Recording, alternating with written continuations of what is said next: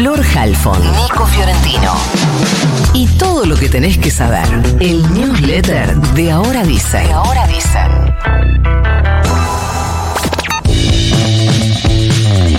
Con una mayoría tan amplia como exótica, que incluyó desde la ultraderecha de Milei a la izquierda de Miriam Bregman, pasando por partidos provinciales, el socialismo y hasta el quiebre de algunos bloques minoritarios de la oposición, el Frente de Todos, en términos parlamentarios, el gobierno en términos institucionales, porque era un proyecto del Ejecutivo, y Sergio Massa en términos electorales, eh, consiguieron eh, ayer darle media sanción al proyecto para eliminar la cuarta categoría del impuesto a las ganancias que hasta hoy pagan cerca de un millón de trabajadores y trabajadoras. El proyecto prevé fijar por ley el mínimo no imponible en la sumatoria de 15 salarios mínimos, hoy equivalente a 1.770.000 pesos.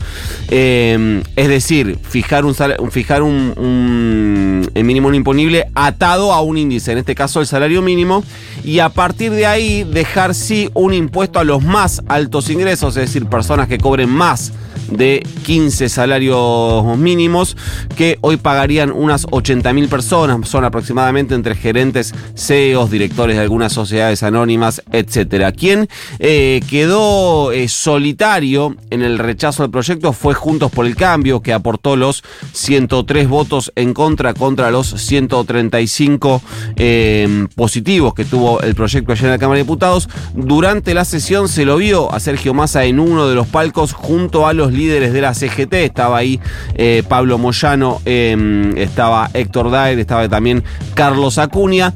Ahora el proyecto será girado al Senado que tiene previsto empezar a discutirlo mañana mismo. En un ratito ampliamos esto. Atención con este número porque la inflación mayorista de agosto que mide el INDEC dio un 18 2,7%, es decir, 6 puntos por encima de la inflación minorista que conocimos también eh, esta semana, fuera la semana pasada, eh, que había dado un 12,4%, ¿no, Florcita? Si no estoy equivocado, 12,4% fue la, minorista.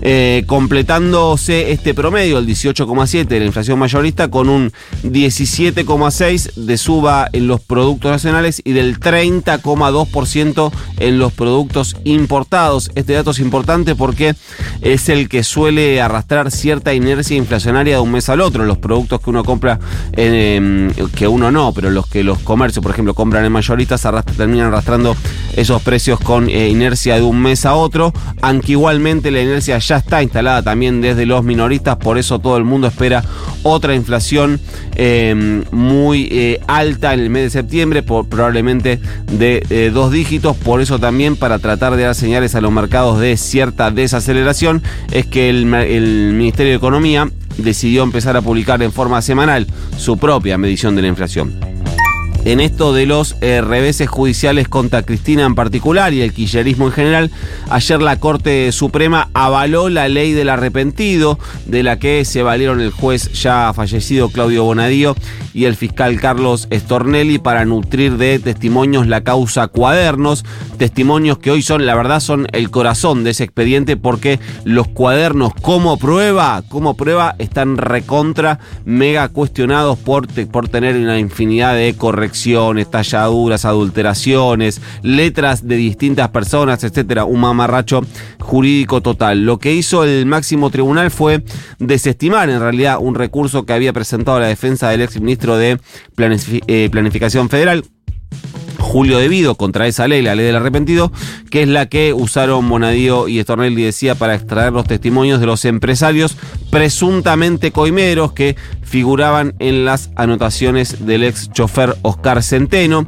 Lo que hizo la Corte en realidad fue desestimar un recurso extraordinario más que validar la ley en sí mismo. Lo que le dijo la Corte a la defensa de, de Debido es que el recurso era inválido porque no estaba eh, dirigido a una sentencia definitiva o a alguna instancia judicial equiparable a una sentencia definitiva. Pero en lo concreto, lo que tiene que ver también con el impacto político electoral que tienen decisiones como esta, es que eh, se completó una semana muy difícil para el kirchnerismo desde lo judicial, después de que la Cámara de Casación Penal ordenara elevar a juicio dos em, causas contra eh, Cristina Fernández. Hablamos de la causa Otesur Los Sauces y de la causa que investiga el memorándum eh, de entendimiento con Irán. Dos causas en las que la vicepresidenta había sido absuelta por los tribunales orales que debían enjuiciarla.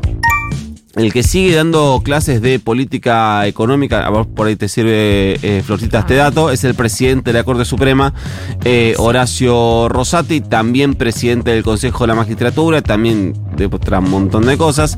Esta vez hablando de la dolarización, una de las propuestas que voy a decir presuntamente, impulsa Javier Milei. ¿Qué es lo que dijo Rosati? Dijo que si la dolarización elimina el peso es inconstitucional. O sea, básicamente le está diciendo a Milei que si llega al gobierno y manda un proyecto para que la Argentina pase a tener como su moneda el dólar, ese proyecto va a ser volteado por la Corte eh, por inconstitucional. O al revés, o al revés, lo que, está, lo que acaba de hacer eh, Rosati es eh, adelantar su posición respecto a algo que podría llegar a la Corte, por lo cual, en caso de llegar, ahora debería de em, eh, excluirse de emitir opinión. Es decir, no podría fallar en este sentido. Igualmente me parece que ya es una discusión un tanto abstracta porque Hace tiempo que Milei dejó de hablar de dolarización y empezó a hablar de competencia de monedas, es decir, básicamente lo deben haber asesorado, le, le deben haber che, mirá que la constitución prevé que la Argentina tenga su propia moneda, es decir, bueno, competencia de moneda, que exista el peso y que exista el dólar y que convivan. Adivina, adivina que elegiría la gente si tuviese que elegir entre el peso y el dólar. Bueno, eh, lo, eh, recuerda.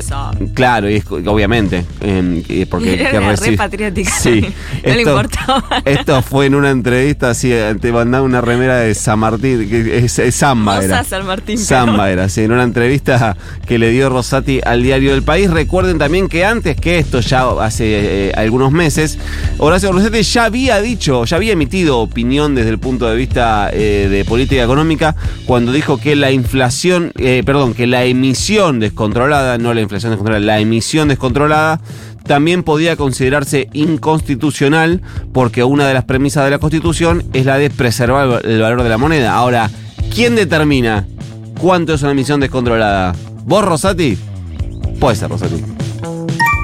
Por último, una buena noticia para la Argentina eh, en el marco de su eh, memoria histórica, porque la eh, UNESCO declaró el Museo de la Memoria de la ESMA como Patrimonio de la Humanidad y lo incluyó dentro de los monumentos y zonas protegidas por el organismo a lo largo de todo el mundo. Esta decisión se oficializó ayer en la convención que está teniendo la UNESCO en la ciudad de Riyadh, en Arabia Saudita. ahora el Museo Sitio de la Memoria ESMA pasa a integrar la lista que contempla lugares con valor universal excepcional. Esa es la, la categoría que establece la eh, UNESCO y lo que eh, transforma al Museo de la Memoria de la ESMA en patrimonio común de la humanidad. Es decir, ahora pertenece a toda la humanidad y toda la humanidad tiene la obligación de protegerlo a este espacio de acuerdo a lo que eh, establece la Convención del Patrimonio Mundial de la UNESCO del año 1970. Dicho todo esto, dicho todo, todo, todo, todo, todo, todo, todo, todo, todo, todo esto, este newsletter se va. You've got mail.